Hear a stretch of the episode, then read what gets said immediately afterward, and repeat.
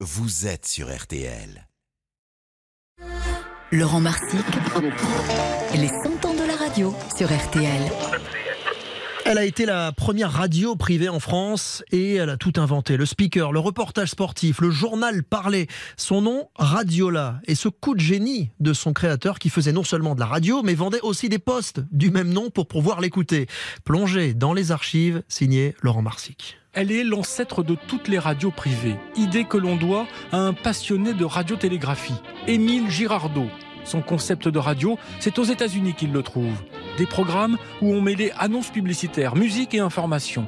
Émile Girardot n'est pas seulement un patron de radio, c'est aussi un redoutable businessman qui va également commercialiser des postes de radio qu'il fabrique sous le même nom que sa station de radio, Radiola.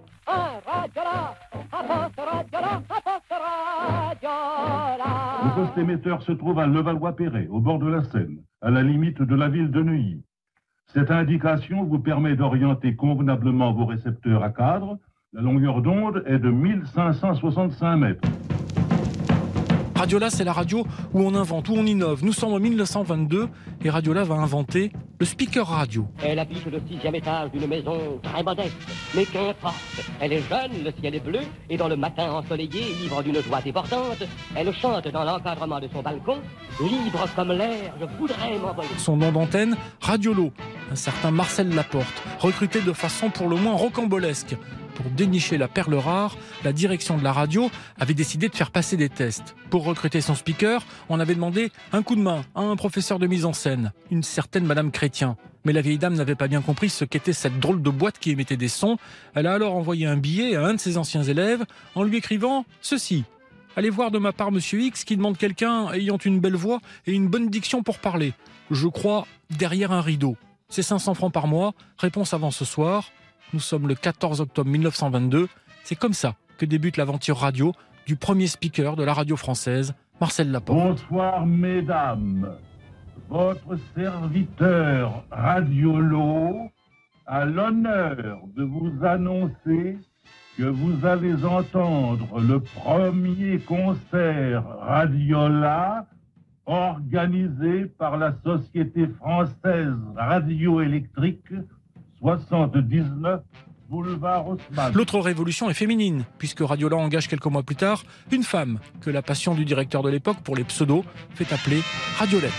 Elle vient animer une chronique dont le résumé est mentionné comme ceci chronique où il est question de recettes culinaires, de décoration d'intérieur, de mode et de chiffon. On doit enfin à Radiola une autre invention, le reportage sportif. Le journaliste, speaker, s'appelle Edmond de Horter, sous le pseudonyme du parleur inconnu dont voici un des tout premiers commentaires, un match de boxe opposant l'Américain Frankie Gennaro au Français Émile Padner. Nos deux hommes sont maintenant au sol, debout, leurs mains gantées de mitaines appuyées sur les cordes, attendant le coup de gong. Padner est un peu pâle, il est culotté de bleu, les cheveux luisants bien collés, et Gennaro, au contraire, sa crinière en broussaille, sa culotte est grenade. La réception à la radio est tellement parfaite ce soir-là que la presse écrite s'en fera l'écho. On entendait même les cris de foule, écriront les journalistes de l'époque. Le parleur inconnu devient une star, mais ce n'est pas pour autant que les portes des stades lui seront ouvertes. Refus par exemple lorsqu'il voulut commenter pour la première fois en direct à la radio un match de football au Parc des Princes. Si le sol vous appartient, répondit le journaliste, ce n'est pas le cas des airs. Radiola va alors lui louer un ballon captif. Le journaliste, dans les airs, un câble de plusieurs dizaines de mètres le reliant à la technique. Pas trop haut, pas trop bas, juste une bonne distance pour reconnaître les joueurs. Radiola n'a cessé d'inventer pendant toutes ces années d'existence, donnant naissance à des dizaines de concepts d'émissions qui vont très vite faire des émules, mais ça c'est une autre histoire.